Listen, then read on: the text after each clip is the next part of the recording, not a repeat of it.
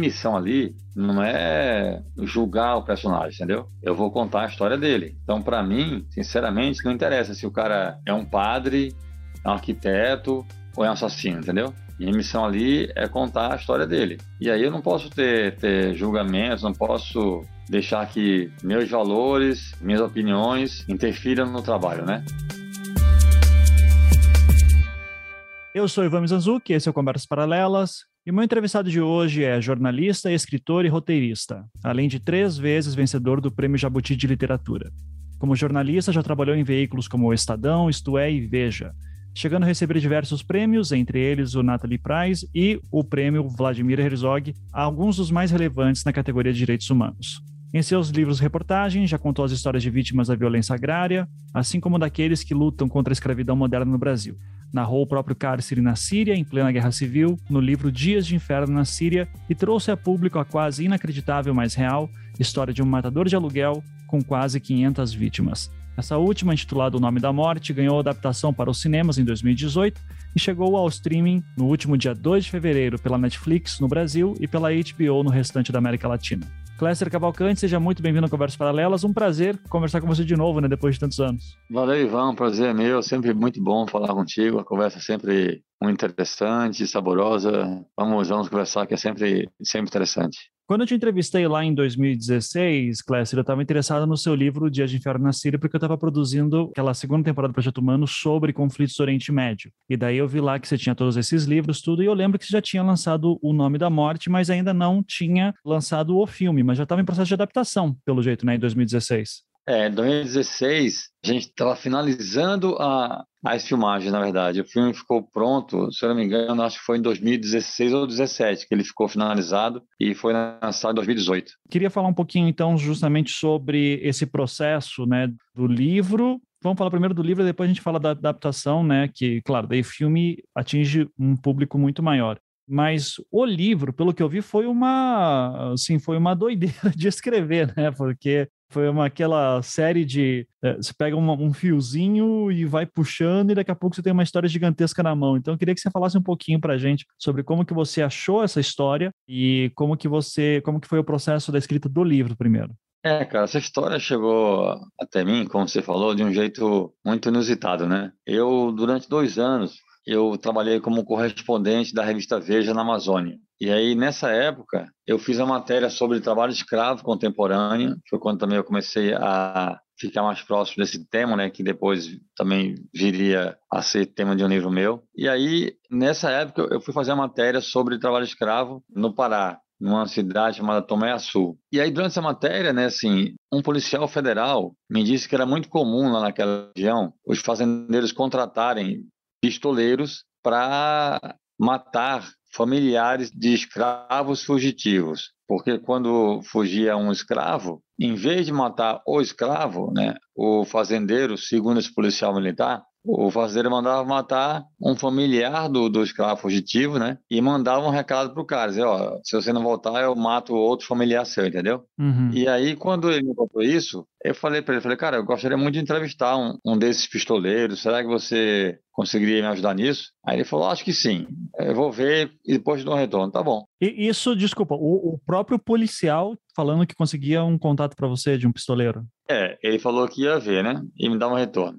Tá. E aí, essa operação era no interior do Pará, né? Numa cidade chamada Tomé Açu. E ok, né? A operação terminou, voltamos para Belém, que é onde eu morei nessa época da Veja. E aí, alguns dias depois, me ligou esse policial federal, era um policial federal. Ele me ligou, me passou um telefone e me disse para eu ligar tal dia, tal hora naquele telefone, que eu ia falar com um cara que era um assassino de aluguel e que aí caberia a mim convencer o cara a falar comigo, né? Aí eu falei, beleza. E eu liguei pro telefone que ele me deu, mas eu liguei achando que era um telefone de uma delegacia, de um presídio, coisa assim, entendeu? E não, cara, era um telefone, era o número de um telefone público que o policial federal tinha combinado com o matador de estar ali naquele dia, naquele horário. E aí já começa a história muito louca, né? Porque um policial federal não percebeu o absurdo que é ele passar o telefone de um criminoso né? Um assassino de aluguel para um jornalista já mostra essas loucuras que só tem no Brasil, né?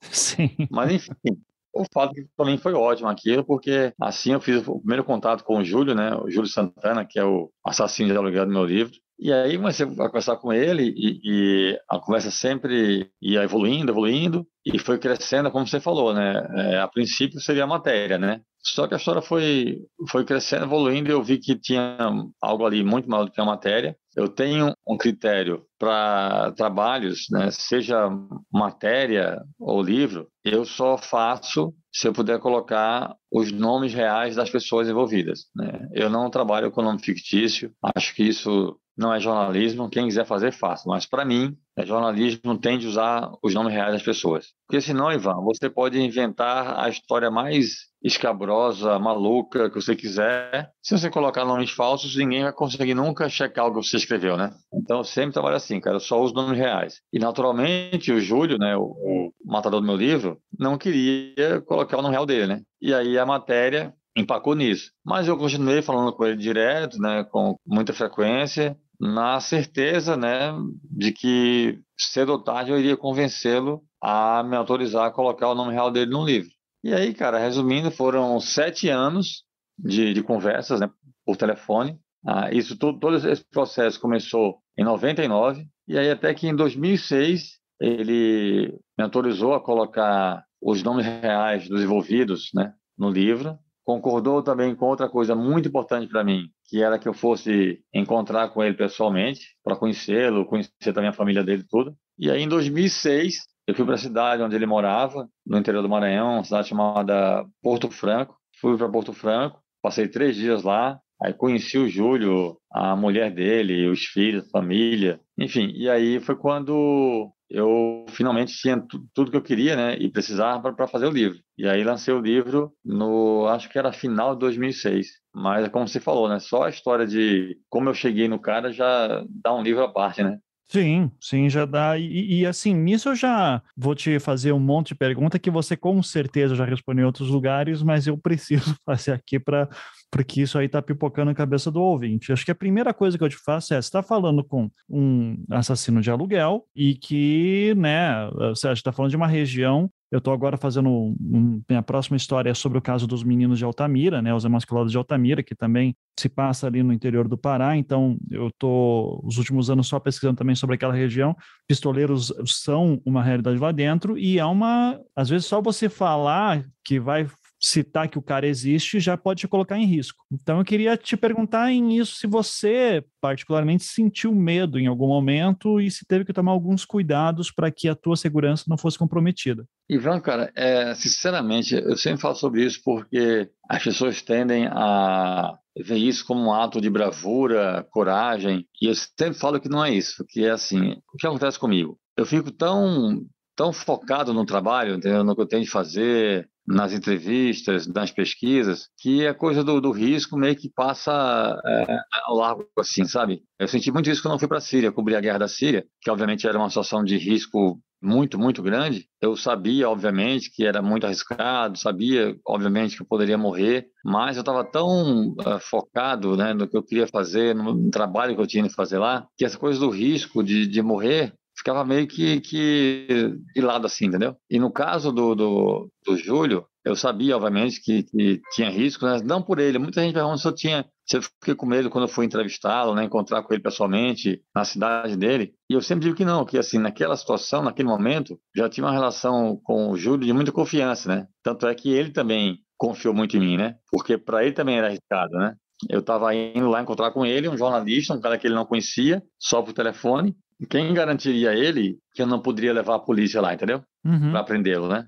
Sim. Mas não, fui sozinho, enfim. Então, com o Júlio, sinceramente, eu não tinha medo nenhum. Mas tinha, tinha esse risco de, de, que outros elementos, né, outros atores da história, tipo fazendeiros, é, madeireiros, policiais também, corruptos, que nesse sentido poderia ficar ser arriscado para mim. Mas é como eu falei, né? Assim, eu vi aquilo como trabalho que tinha de fazer e que eu me, me propus a fazer e entrei de cabeça nisso. E daí, nesse ponto do seu trabalho, tá? Eu tô tentando me colocar no, no, seu lugar, e assim, é uma história que ao mesmo tempo que me fascina, tem essa questão do absurdo de estamos falando com um assassino. Né? Esse cara cometeu crimes, tem pessoas que perderam suas vidas, ainda mais numa situação de familiares, né, que não tinham nada a ver com aquela situação, numa situação horrível também a questão de escravos. Existe em algum momento uma discussão para você de como é que eu faço isso aqui sem vangloriar um assassino, sem transformar isso aqui numa epopeia, ou não, você, o teu objetivo era outro, assim, como é que fica essa questão do, do de você como jornalista está denunciando crimes ao mesmo tempo que também está dando espaço para um assassino falar, e ainda mais um assassino que está impune, né, essa questão maluca do cara, assim, falar que matou 500 pessoas e não é, estar solto, estar vivendo sua vida e tudo, e poderia falar tanta coisa sobre fazendeiros e todo um esquema que tem lá dentro. Então, cara, isso é o seguinte: quando eu faço esse tipo de trabalho, eu falo muito sobre isso, né? Eu digo sempre o seguinte, ó, minha missão ali não é julgar o personagem, entendeu? Eu vou contar a história dele. Então, para mim, sinceramente, não interessa se o cara é um padre, é um arquiteto ou é um assassino, entendeu? Minha missão ali é contar a história dele. E aí eu não posso ter julgamentos, não posso deixar que meus valores, minhas opiniões interfiram no trabalho, né? Então, assim, isso para mim é sempre muito claro. E aí, ali a minha missão, Ivan, era contar a história de um indivíduo que tem uma, uma, uma trajetória surpreendente, uma, uma vida muito inusitada, cheia de, de, elementos fortes, porque você leu o livro, você, você, conhece a história, né? Não, não li, aí que tá. Eu não, não consegui ler, então eu tô, tô, tô te perguntando. Eu li o Dias da Síria, né? Os Dias de Inferno na Síria. Não, você tem que ler, porque é o seguinte: o livro é a vida do Júlio Santana, não é? Claro, o livro fala muito sobre violência, impunidade, corrupção policial, por exemplo. Tem um caso no livro que eu conto, isso que eu falei aqui antes, né, de, de nomes reais conta um caso no livro em que o mandante do crime era o prefeito da cidade. E no livro tem o nome real do prefeito. Porque não é só porque o Júlio me disse, porque o Júlio me contou a história e eu fui apurar, consegui o processo judicial do caso, consegui o um inquérito policial. Esse prefeito chegou, chegou a ser julgado, mas foi absolvido. Então, assim, a coisa que eu falei aqui da corrupção policial. O Júlio foi preso uma vez na vida e foi solto porque subornou o delegado. E no livro tem o nome real desse delegado. Só que o livro é muito toda a vida do Júlio, né? tudo que ele fez, como ele fez, e o tempo todo passando pela violência, né, pelo trabalho dele, né, mostra ele matando as pessoas. E aí tem muita gente que fala isso, você falou, né, desse, desse receio de não, digamos, endeusar, né, o, o assassino de aluguel, né. Eu sempre falo isso, cara fala, ó, eu não deusei ninguém, eu apenas mostrei o que o cara é. O cara é um ser humano, né? O cara é um assassino, é um criminoso, mas é um ser humano. Esse cara tem pessoas que ele ama, pessoas que o amam. Esse cara chora, esse cara ri, esse é um ser humano, né? Então, é, esse é um lado que eu acho interessante do livro e que até mesmo a mim, né, surpreendeu durante a pesquisa, que é ver essa, essa humanidade do cara, entendeu? Que assim, ele é bom pai, bom filho, bom marido, é um cara muito religioso, é, morre de medo de, de, de ir para o inferno, por exemplo, entendeu? Assim, tem umas coisas muito, muito interessantes, sugêneres na história do Júlio Santana, né?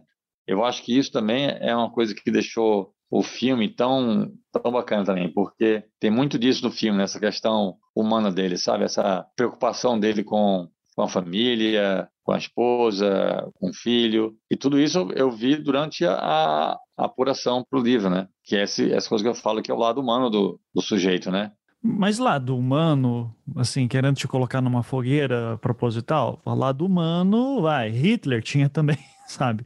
Claro, claro. E, e é fantástico. Você, você lê a, a biografia do, do, Hitler, eu tenho duas, e é, eu fico muito fascinado por isso, né? Porque essas figuras muito cruéis, violentas, grotescas da história, a gente sempre vê pelo lado negativo, obviamente, né? E eu acho fantástico quando você percebe que aquele cara já foi uma criança, sabe assim? Já brincou, já foi um bebê, tem pai, tem mãe, tem filho, tem esposa, ama alguém, entendeu? E alguém também ama aquela pessoa. Eu acho isso muito fascinante no ser humano, sabe? Sim, não, e, acho que é importante isso no, no, no sentido de também a gente não cair em fantasias erradas de que essas figuras problemáticas, né, esses vilões da história, que eles sejam tão unidimensionais, né? Eles não são unidimensionais, eles não são bidimensionais, eles têm uma profundidade. E é, e é importante que a gente veja eles como esses seres humanos complexos, justamente para não achar que eles são acidentes de história, né? Isso, isso aí faz parte. O próprio Júlio, ele é resultado de um meio em que ele vive que se permite isso, né? E nesse ponto, eu ia te perguntar justamente sobre a sua apuração que você já já levantou aí, que você foi verificar processo e tudo. E daí, nesse, nesse eu queria saber se você chegou a, a, conversar com algumas das vítimas dele, da família de vítimas. Como é que foi também esse outro lado quando confrontado? Conversei sim, cara. Conversei com a família de uma vítima dele aqui de São Paulo. Conversei com esse caso que eu contei aqui ainda agora, em que o mandante do crime era o prefeito. Conversei também com a família do, da vítima e conversei com a vítima dele, que é a pessoa que está viva até hoje, que não morreu, obviamente, né? E que é uma pessoa bem conhecida no Brasil, que é o ex-deputado José Genuíno.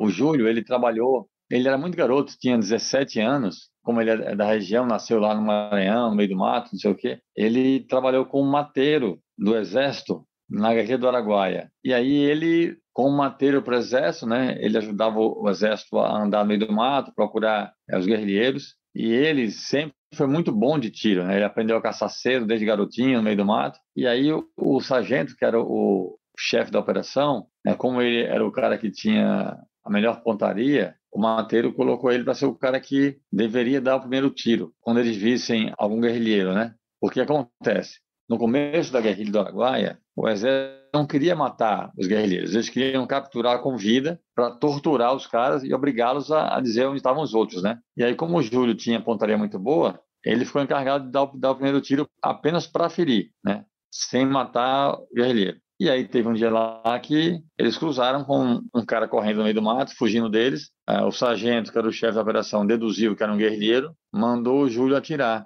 E aí o Júlio deu deu tiro né, no ombro do cara, o cara caiu, foi capturado e passaram a noite inteira torturando o sujeito para ele contar onde estavam os outros. E esse cara era o genuíno. Não sei se você já viu uma foto, uma foto histórica do genuíno, ele bem novinho, no meio do mato, algemado, sentado no chão. Então, quem deu o tiro que derrubou ele naquele dia foi o Júlio Santana. E aí o que acontece? A parte interessante de contar, que o Júlio me contou esse episódio, né? Eu perguntando a ele todos os detalhes que eu gosto de ter para escrever bem a história. E ele me contou tudo, né? Como foi, o dia, o horário, o clima como é que estava, tudo mais. E aí eu fui entrevistar o Genuíno, né? Para checar tudo que eu já tinha em mãos e falei para ele assim, falei, deputado, eu tenho uma fonte que disse que estava no grupo que pegou o senhor no Araguaia. E aí eu queria falar para o senhor, contar tudo que a fonte me disse, se o senhor me disse se é verdade ou se é mentira. Aí ele falou, tá bom. E aí eu contei para ele, né, tudo que o Júlio me contou, com todos os detalhes. E aí, no fim do meu relato, o Genino falou assim: Cléster, essa sua fonte com certeza estava no grupo que me pegou na Araguaia, porque você acaba de me contar detalhes que eu nunca contei a ninguém. Um desses detalhes era que naquela noite os militares acenderam a fogueira para cozinhar comer alguma coisa. E aí uma das torturas que fizeram genuíno foi que os caras pegavam gravetos da fogueira em brasa viva e queimavam a panturrilha do genuíno para obrigá-lo a falar. E aí o Júlio me contou isso, né? E o curioso é que o Júlio, ele sempre odiou machucar alguém, tortura, ver gente sofrendo. E aí, nesses momentos de tortura, de pancada, de queimar a perna do genuíno, sessões de afogamento faziam com ele. Tudo isso o Júlio ficava vendo à distância, até porque o Júlio era muito jovem, tinha só 17 anos nessa época. Ele nem ficava, ele não era militar, né? Ele nem, nem ficava perto dos caras, só ficava assim olhando à distância. E aí quando eu contei isso pro, tudo pro Genuíno, ele falou assim, ó, aí ele levantou a calça, me mostrou as cicatrizes que ele tem até hoje na panturrilha da, das queimaduras e falou assim para mim, ó, e eu contei para ele que era a minha fonte, né, quando toda a situação, e ele falou assim, eu lembro sim que no grupo que me capturou tinha um garoto bem jovem, um caboclo bem novinho, que mal falava. E que esse garoto teve uma hora que chegou perto de mim, é, eu estava lá caído no chão, depois de apanhar muito, e esse garoto chegou e perguntou se eu queria água. E o Júnior me contou também isso, entendeu? Uhum. Então, assim, as histórias muito interessantes, né? Impressionante. É, e, e, e, e, aí, falando do jornalismo, né? Você vê como é bom a gente ir atrás de outras fontes, né? Porque aí vem relatos ainda melhores que enriquecem a história, né? Sim. Então você passa esses sete anos conversando com o Júlio, verificando informações, conversando com outros personagens, diz que só vai publicar alguma coisa quando ele autorizar falar o nome dele. Você publica o nome dele, dando inúmeras coisas. Acho que a pergunta que eu fico, que eu te faço é: Ele foi preso depois do livro? Aconteceu alguma coisa com ele? Porque poderia ser lido como um livro de denúncia, né? Assim, você está dando tudo para a polícia. Então, um dos pontos que me ajudaram a convencer o Júlio a me autorizar a colocar os nomes reais todos no livro, né? inclusive o nome dele, dos mandantes dos crimes também estão lá todos os nomes dos mandantes, das vítimas, do delegado, por exemplo, que ele subornou e tudo mais, é que ele me disse que ia, ia mudar, né? Ele ia sair da cidade onde ele morava no Maranhão, ia para outro estado longe. E eu falei para ele, falei, Júlio, cara, você sabe que a polícia não tem interesse nenhum em te capturar, né? Até porque ele fazia muitos serviços sujos para a polícia também, por isso que ele nunca era preso. O nome dele, Ivan, são quatro nomes. É Júlio, aí tem um segundo nome, Santana, de não sei o quê, entendeu? Aí eu falei para ele, ó, eu não vou colocar o nome todo, eu coloco só Júlio Santana, que é um nome que, assim, deve ter no mínimo uns 10 mil no Brasil, eu falei para ele até assim, ninguém vai sair te caçando. Ele, não, pode colocar só o Júlio. Eu falei, não, Júlio, só Júlio não dá, né, velho? Só Júlio eu não, não coloco, não faço, enfim. aí, aí eu falei, você indo morar em outro estado, ninguém, você sabe disso, ninguém vai sair caçando você pelo Brasil, até porque, Ivan, uma coisa que interessante em relação as famílias das vítimas, quando se perguntou aqui antes, é que o ódio, a revolta, a indignação das famílias das vítimas não é contra o pistoleiro, é contra o mandante, entendeu? Sim. Porque o pistoleiro em si é quase como se fosse uma ferramenta. Né? O pistoleiro é quase como se fosse um revólver. Né? Quem deseja o mal, quem quer a morte da, da vítima, é o mandante. Então, a, a, a indignação da, das famílias é sempre em relação ao mandante. Então, seria muito mais, é, digamos, perigoso para os mandantes serem presos né, do que o próprio Júlio porque não existe essa, essa, indignação das famílias em relação a ele. Mas é óbvio né, que se a gente vivesse num país sério, onde a polícia se leva a sério, você tem um livro. O livro ganhou o prêmio Jabuti, foi adaptado para o cinema. Um livro de um jornalista conhecido, com denúncia desse tipo, né, de vários crimes, com os nomes reais das vítimas, dos mandantes, do matador, e o cara tá, tá na boa aí, é assim, é coisa do Brasil, né, velho? Depois que você publicou o seu livro, você tinha alguma esperança que alguma das denúncias que você fez contra mandantes dele, né, que lá tem o nome de um monte de mandante, que algum deles fosse uh, responsabilizado, fosse investigado, preso, não o Júlio em si, mas os mandantes dele, algum deles fosse responsabilizado pela lei?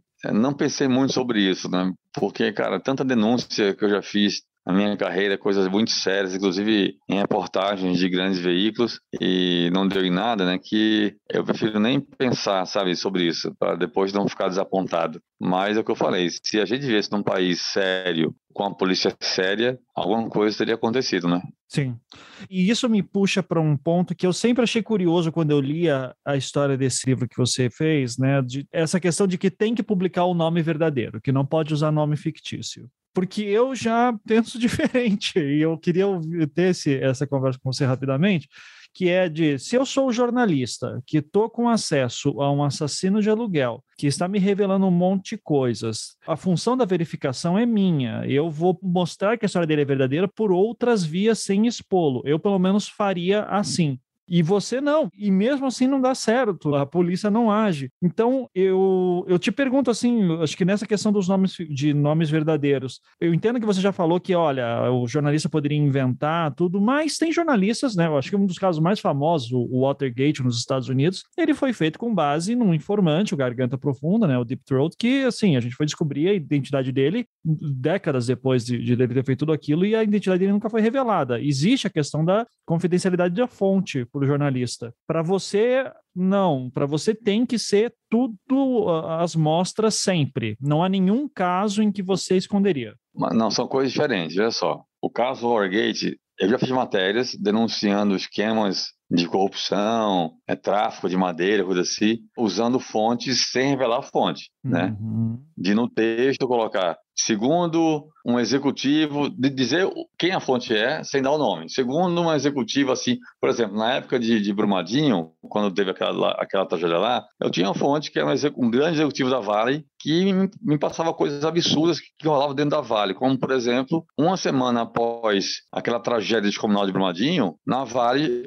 o presidente da Vale estourar um champanhe celebrando as altas das ações da empresa, que tinham caído muito com a notícia do Brumadinho. Uma semana depois estava em alta e o cara comemorou isso na sala dele com a diretoria executiva da Vale. E um dos caras da Vale era fonte de mim passou isso. Então, assim, eu dei a matéria, segundo executivo, um executivo da Vale, assim, assim, assado. Isso é uma coisa. Outra coisa é quando a história é sobre aquela pessoa. O meu livro é sobre o Júnior Santana. Tem as denúncias que falam do delegado corrupto, do prefeito que mandou ele matar alguém, dos outros mandantes, das vítimas, mas a história é a biografia dele passando sobre, em relação à, à violência no Brasil, a esse mundo da, da pistolagem, da corrupção.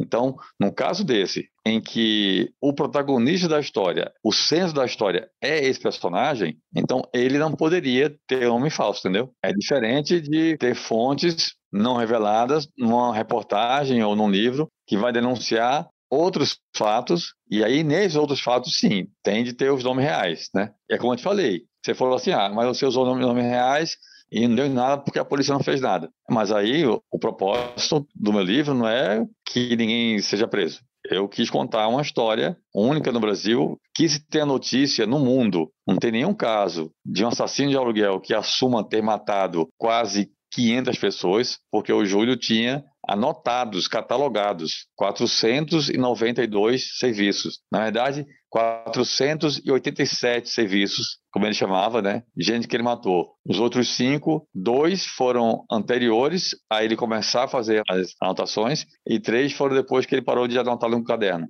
Mas o cara assume, né? Ter matado 492 pessoas, das quais 487 ele tinha anotadas num caderno que ele tinha, tipo uma agenda de trabalho, com o nome do mandante, nome da vítima, data do crime, local do crime e quanto ele ia receber pelo trabalho. Era uma coisa muito organizada que ele tinha.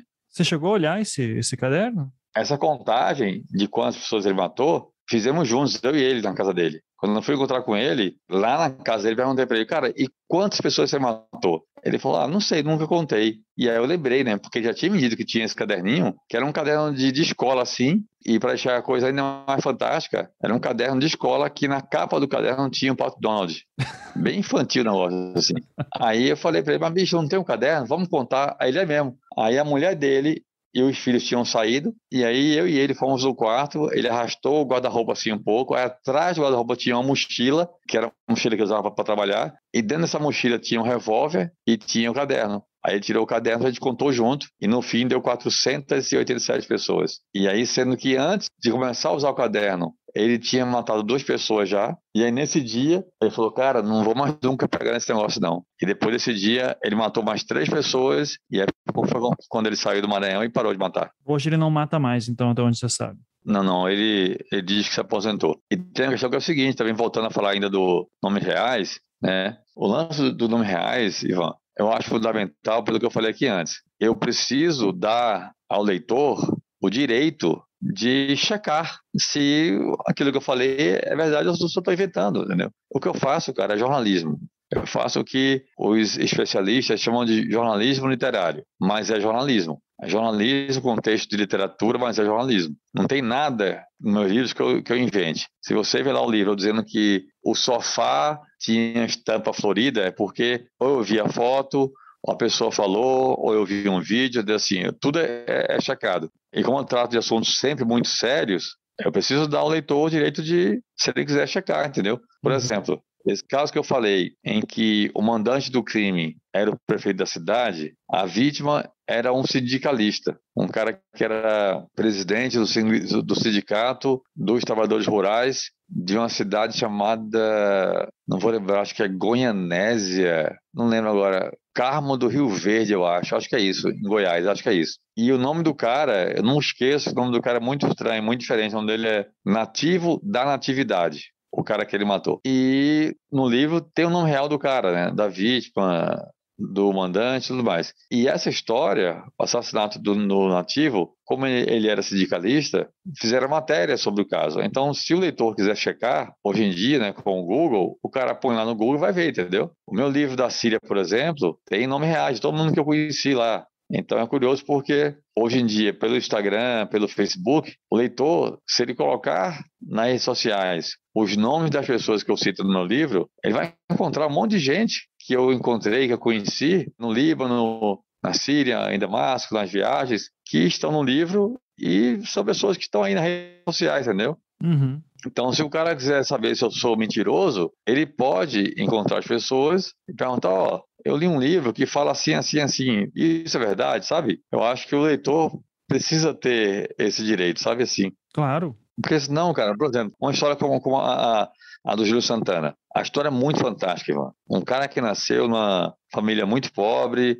muito religiosa, no meio da selva amazônica, e aí, por essas loucuras da vida, o cara se torna o maior assassino de aluguel que se tem notícia no mundo, né? A história do cara é muito fantástica, né? Se eu usasse nomes falsos, eu poderia criar a história que eu quisesse, né? Sem nenhum compromisso com a verdade, né? Sim, e você citou justamente do, do, da questão do gênero literário do, do livro reportagem, né? Que você é um dos autores mais lidos no Brasil nesse gênero. Você é uma exceção? Você acha que esse é um gênero no Brasil que tem um certo sucesso, tem um apelo? Ou no geral não? Assim, eu, eu penso assim, você, a Daniela Arbex, né? Mas, mas são poucos nomes que me vêm à mente. Assim. Não, tem, tem muita gente boa, né? Tem o, o cara que, que foi é, o meu chefe na Veja, o cara que me contratou, né? Eu sou do Recife, e o cara que me contratou para ir para a Veja, para ser correspondente da Veja da Amazônia, foi o Laurentino Gomes. Ah, sim. Uhum. Assim, um cara fantástico. Eu aprendi muito Laurentino, para mim sempre foi um, um mentor, assim, um cara muito bom. Tem muita gente boa. O Caco Barcelos, né? Caco, é. Tinha um cara que também foi outro, outro mestre para mim, assim, que morreu, infelizmente, o Geneton Moraes Neto. O gênero não ficção, na verdade, né? Porque jornalismo literário entra na não ficção, mas nem tudo que é não ficção é jornalismo literário, né?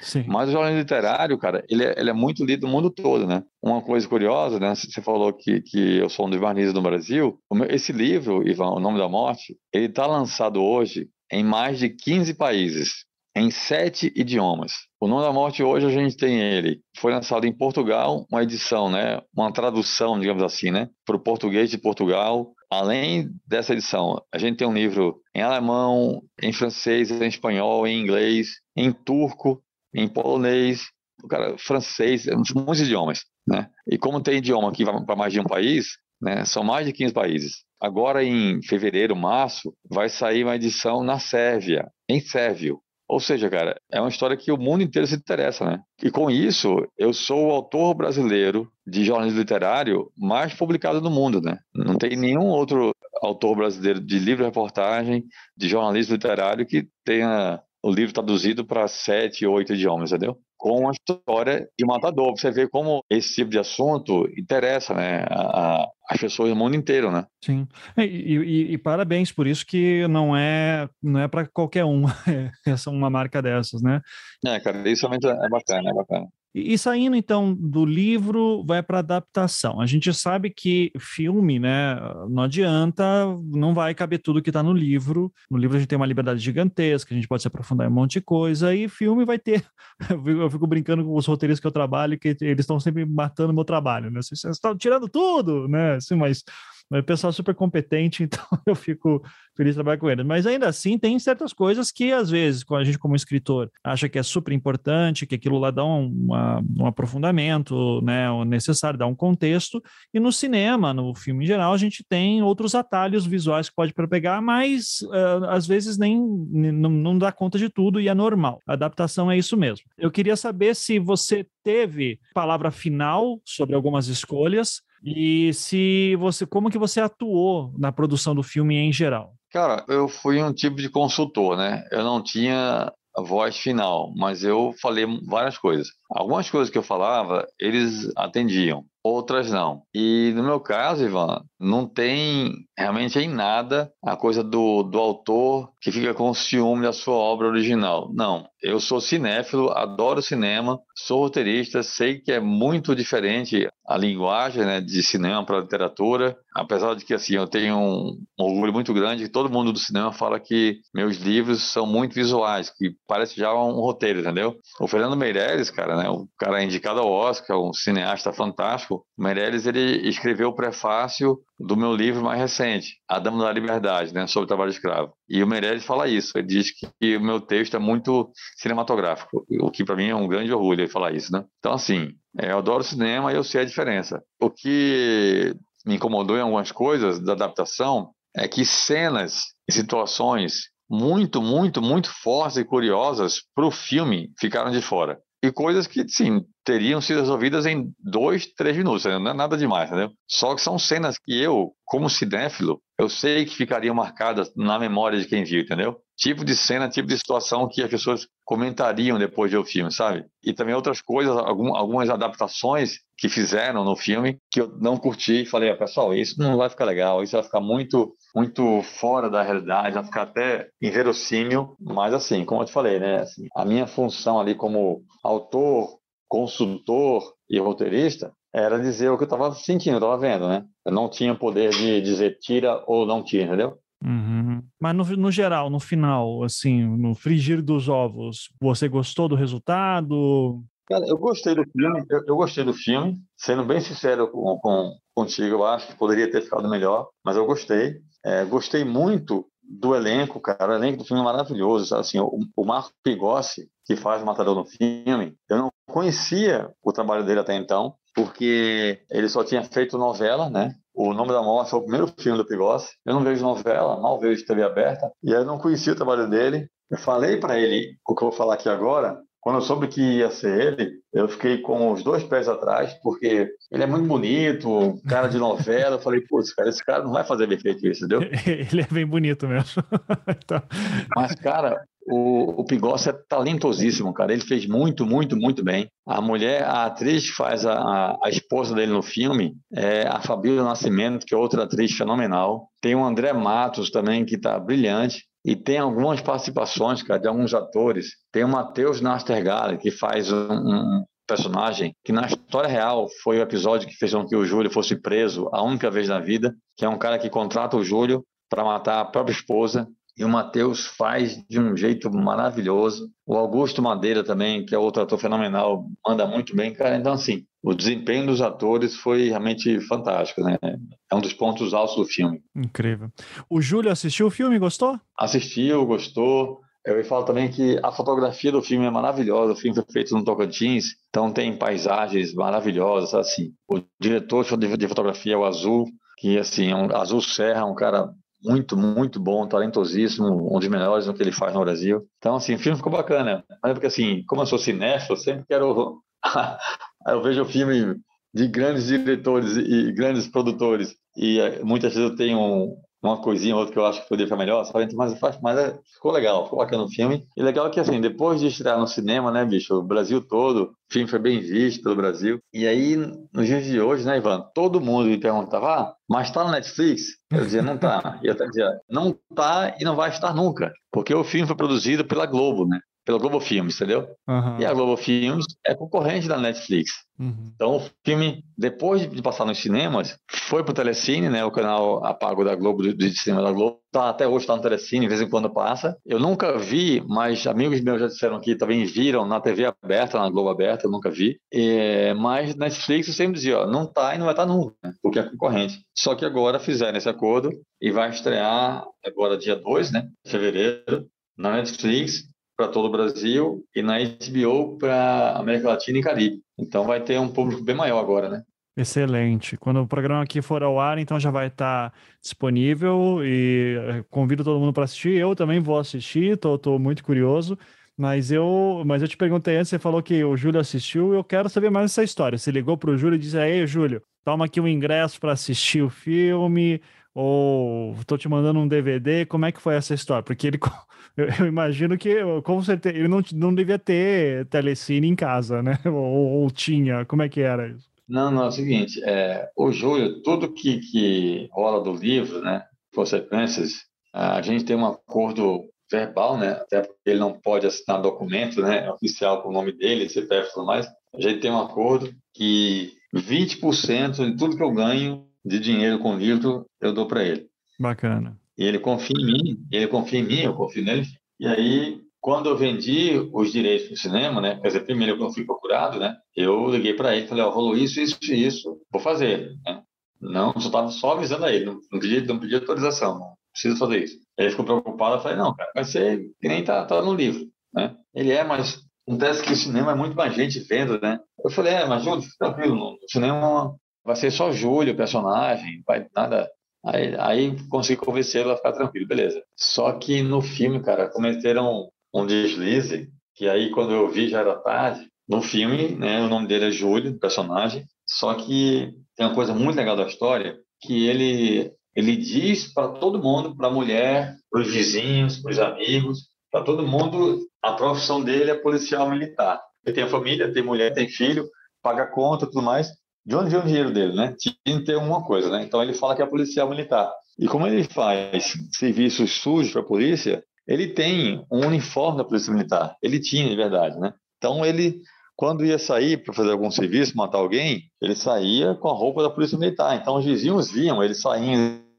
A mulher dele não sabia que ele era matador, Ivan. A mãe dele só soube muitos anos depois estar casada com ele. E aí no filme o que fizeram? Quando aparece ele com o uniforme da polícia militar, a polícia militar é muito comum usar sobrenome das pessoas, né? E aí no uniforme dele, no filme, aparece o sobrenome dele Santana. Ainda bem que isso não criou nenhum grande problema, assim, poderia ter criado. Porque o que eu falei para ele é que filme, como o filme tem muito mais alcance do que um livro, né? Que no filme a gente não ia colocar o sobrenome dele. E de fato não é dito nem a parte do filme, mas aparece, né? Quando ele usa o uniforme da Polícia Militar, aparece o sobrenome Santana no peito dele. Mas enfim, não, não deu nenhum, nenhum bode, não. Que bom, né? Pelo menos.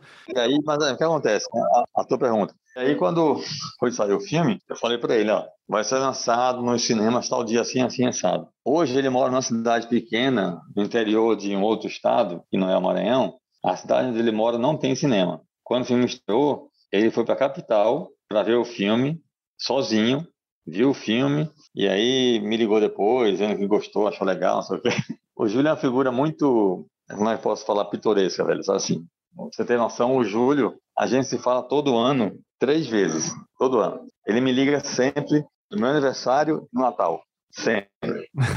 Eu tenho um amigo de infância que não me liga, ele me liga no meu aniversário todo ano.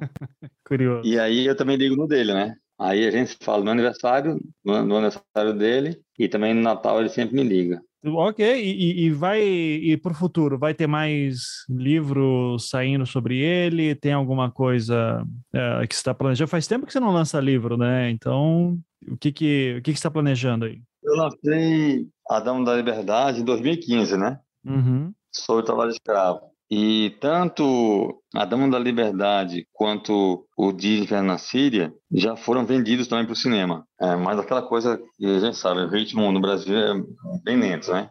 Sim. É, uma produtora grande já comprou os direitos dos dois livros para o cinema, mas até agora não começou nada ainda. E eu estou trabalhando agora também, né, assim, fazendo roteiros de outras coisas. Tem tem histórias que eu estou pegando, já estou tentando fazer direto para cinema, né? É, sem passar pelo livro, porque eu adoro fazer livro, gosto muito, vou continuar fazendo. Só que os livros, como eu faço, Ivan, dão um trabalho absurdo, cara. Sabe? Por isso que eu tenho, sabe? De usar nomes reais. Então, eu sempre trato de assuntos muito pesados, então tem de conseguir documento, processo, inquérito. Então, assim, é um trabalho muito exaustivo, cara. E como nos livros eu não posso inventar nada, se eu for entrevistar uma pessoa, a pessoa citar um episódio em que tenha outra pessoa presente, para eu escrever isso no livro, eu vou ter de falar com outra pessoa também, enfim. E cinema não, né? Cinema, é, as histórias, né? É por isso que tem aquele, aquele selo, né? Baseado na história real. O livro, o livro, como eu faço, é a história real. O filme não, o filme é baseado. Então o filme você pode pegar a base da história e criar personagens, criar diálogos, mudar o que você quiser mudar, enfim. Tem essa liberdade no cinema, né? Então tem algumas histórias muito boas que eu estou pegando e já adaptando direto para o cinema, entendeu? Porque dá mais verdade, é mais fácil de, de, fazer do ponto de vista de pesquisa e tudo mais. Aí eu tô hoje estou trabalhando é, em dois roteiros assim e também comecei já a trabalhar no próximo livro que ainda vai ser mais um tema muito forte também. Já comecei a pesquisar, já viajei, já entrevistei algumas fontes, já consegui alguns documentos e vai ser um trabalho também muito forte que minha ideia é lançar no ano que vem. Maravilha. Clécer, então, uh, te desejo aí sorte aí nos seus projetos. Espero ver mais coisas suas saindo em breve, mais coisa nova. Assistirei aí o Nome da Morte, que tô super curioso. E, cara, parabéns, assim, você foi um cara que me inspirou muito ali quando a gente conversou em 2016 e é, hoje tô aqui muito por olhar para você também. Então, muito obrigado aí pelo seu trabalho e continue fazendo isso sempre bem. Valeu, cara. Obrigado. Valeu, obrigadão mesmo. Valeu. Valeu, querido.